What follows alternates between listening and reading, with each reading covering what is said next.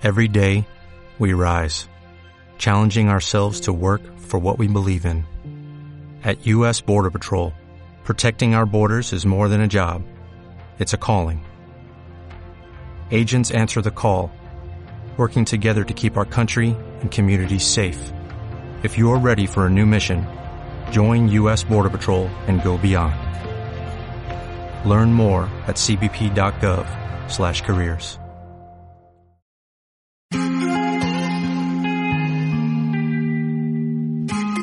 Sin límites, más allá de tus fronteras, por Estefanía Salvador y Manuela Barronzoro, aquí en CLM Activa Radio.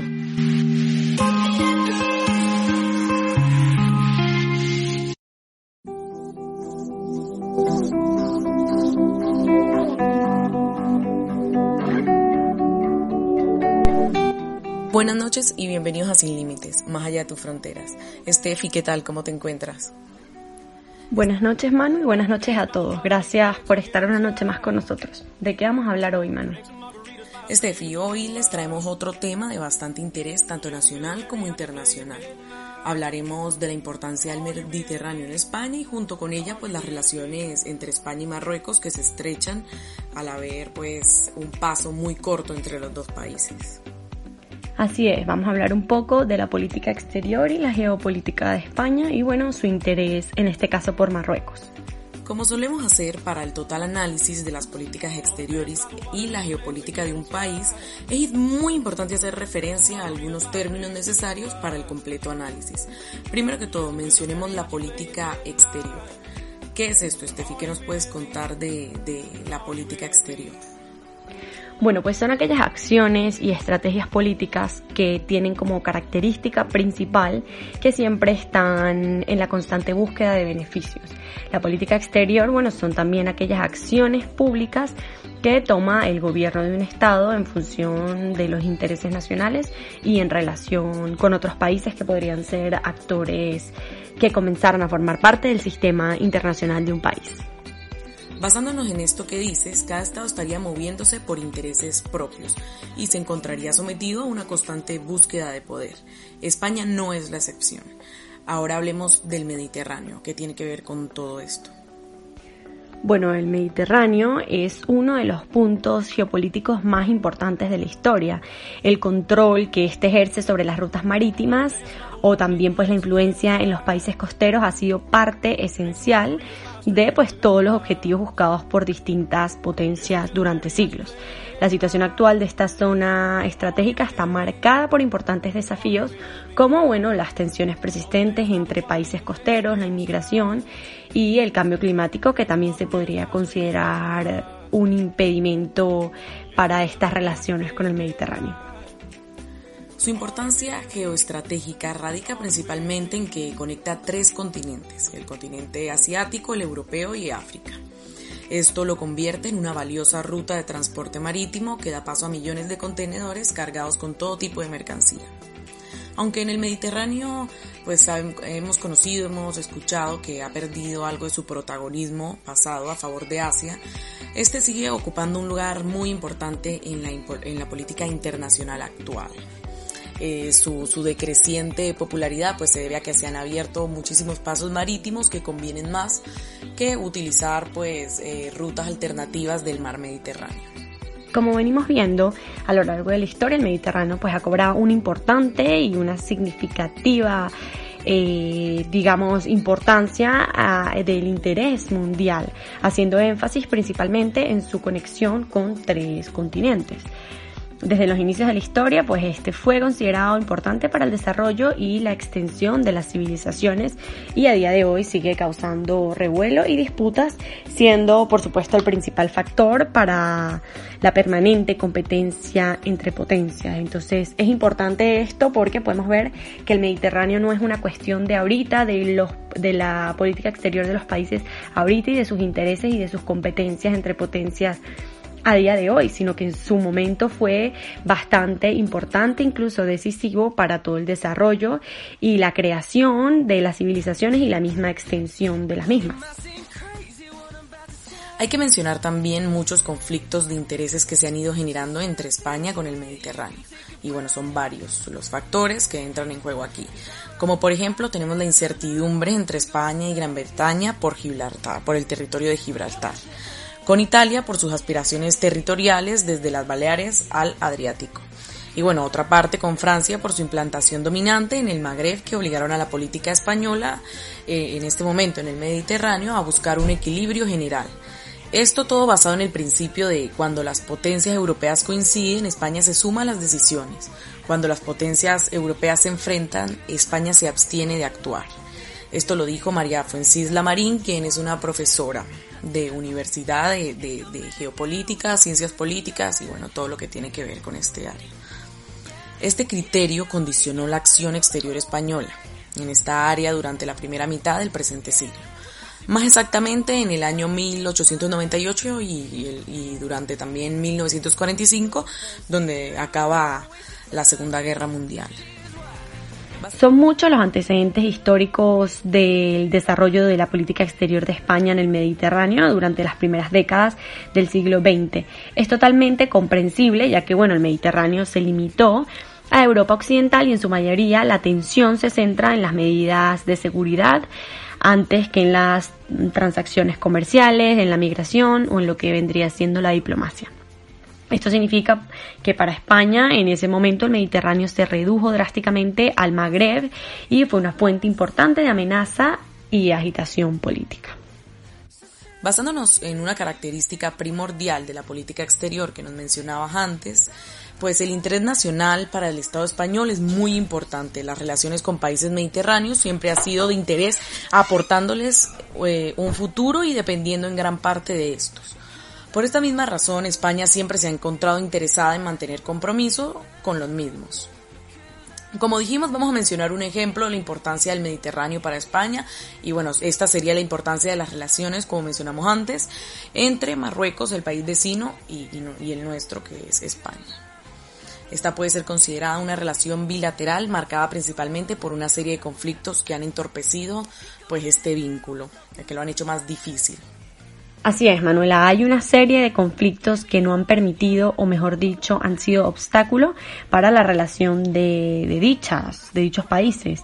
Estos son dos países vecinos con una relación histórica muy relevante y un claro ejemplo podría ser eh, la llamada provincia 53, que es una historia que formó parte del pasado de cada uno de los españoles y de los saharauis, por supuesto, y bueno, fue una época llena de movimientos independentistas, peleas por territorios, muchas muertes, muchísimos heridos, y bueno, un sinfín de conflictos que a día de hoy pues es un conflicto que además de haber permanecido por un dudadero tiempo, en el que también todos los países vecinos velaban por sus intereses propios y sus beneficios en territorio saharaui, más no por los habitantes de este, pues que hasta día de hoy continúan sufriendo las consecuencias de decisiones ajenas, por lo que en cierto modo este conflicto sigue formando parte de la historia española, convirtiéndose también en un factor esencial en las relaciones de ambos países. Exactamente, Estefi. Esta historia mencionas es la del Sahara Occidental, una provincia más del territorio español, la cual era la provincia número 53 de los muchos de los territorios que fueron parte de la colonia española en el momento. Existen incluso algunos casos que continúan sin concluir el proceso de descolonización y otros que permanecen bajo ocupación marroquí.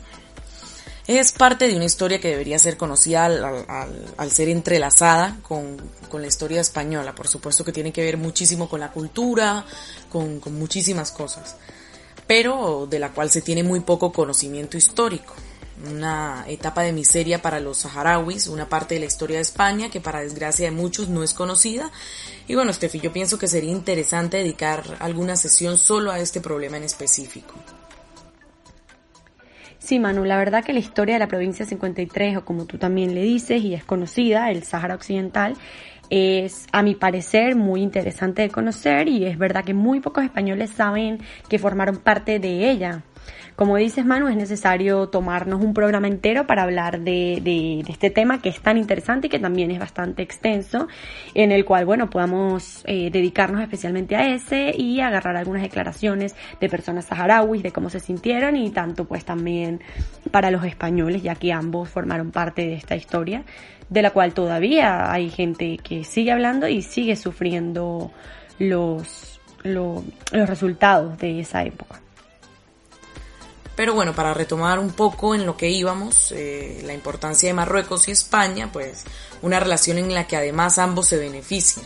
Son países vecinos que cuentan con negocios ventajosos como lo es el comercio, siendo España el primer socio comercial de Marruecos por encima de cualquier otro país, incluso de Francia, con el que comparte muchísimas cosas en común, incluyendo el idioma. Y siguiendo esta línea económica, el turismo no se queda atrás. Recordemos también la crisis financiera en 2008, la crisis española, donde muchas de las empresas de España se desplazaron al país vecino en busca de prosperidad. Por otro lado, Steffi, también hay que destacar la importancia de que ambos países son fronteras, con el estrecho de Gibraltar siendo este uno de los pasos más relevantes de, de, todo el continente y también siendo vecino con el canal de Suez y conectando dos mundos, o sea, dos continentes. En conclusión, Steffi, para cualquier Estado, en este caso España, las relaciones bilaterales son esenciales, son una parte fundamental para el desarrollo del mismo, del país, de las relaciones internacionales, bueno, sobre todo cuando hacemos referencia a un país vecino con tantas cosas por ofrecer. Compromisos y acuerdos que ayudarían al total desarrollo de la política exterior española, como también ayudan a, a la política exterior marroquí. Pues sí, Manuela, recalcar también la importancia de las políticas exteriores en cada país, también en donde sus objetivos van de la mano siempre con lo que son los intereses nacionales y por supuesto pues estas relaciones son esenciales. En el caso de Marruecos y España pues es un factor clave para el desarrollo de la política exterior española. Pero como veníamos diciendo, todo es basado en el interés nacional de un Estado. Por lo que si en algún momento a España no le compete tener una relación bilateral con Marruecos, no sería un factor clave, pero en este momento lo es porque además Marruecos le aporta mucha, muchos beneficios a España y España también le aporta bastantes beneficios a, a Marruecos. Un ejemplo sería que lo hemos estado mencionando, pues que España es el principal socio comercial de Marruecos, también quitando la importancia que tiene Francia y España sigue estando en primer lugar. Luego también en su momento la crisis financiera que también mencionó mi, mi compañera Manuela, que fue en el año 2018, pues quienes nos ayudaron y nos ofrecieron ese hogar fue el país vecino, fue Marruecos. Por lo que bueno, pues son vínculos que están más estrechos y que lo mismo pues también tienen intereses entre sí.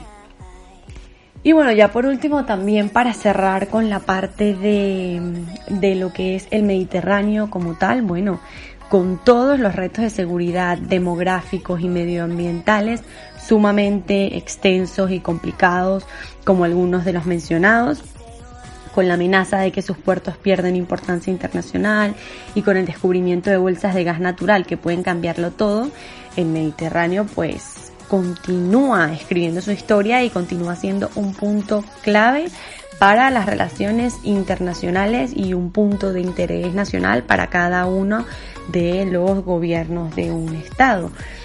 Como dijimos también, desde su momento fue importante para toda la creación y desarrollo de las civilizaciones y ahora lo sigue siendo por motivos de seguridad, por motivos demográficos, eh, motivos de comercio, y bueno, todo lo que esto conlleva.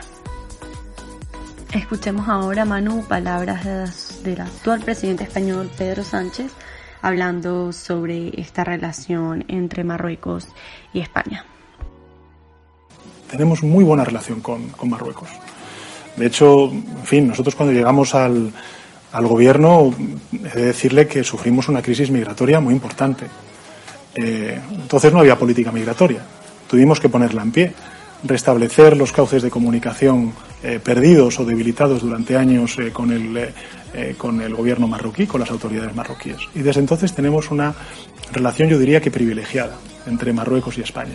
Y creo que además eso es bueno, tanto para Marruecos como para España.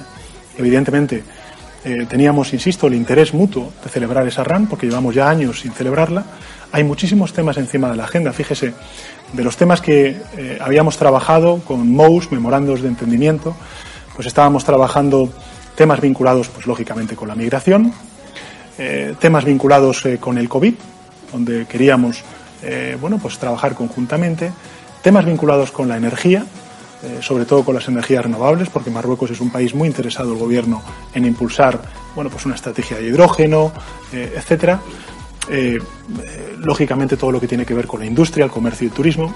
En definitiva, había muchísimos temas, hay muchísimos temas encima de la mesa eh, que lógicamente, bueno, pues lo que hacemos es aplazarlos eh, un par de meses como consecuencia, bueno, pues de esta calamidad que tenemos, que es la pandemia, pero pero no, no hay realmente ninguna ninguna cuestión detrás, porque además volviendo a la cuestión del Sáhara Occidental, la posición del Gobierno de España es conocida es la que hemos mantenido durante estos dos últimos años y hemos tenido y seguimos teniendo una relación eh, muy positiva.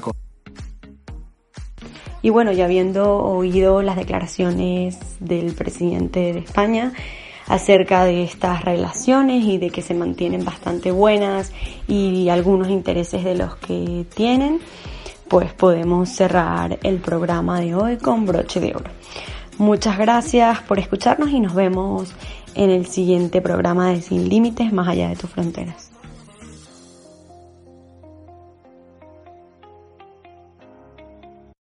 Join us today during the Jeep Celebration event. Right now get 20% below MSRP for an average of 15178 under MSRP on the purchase of a 2023 Jeep Grand Cherokee Overland 4xE or Summit 4xE.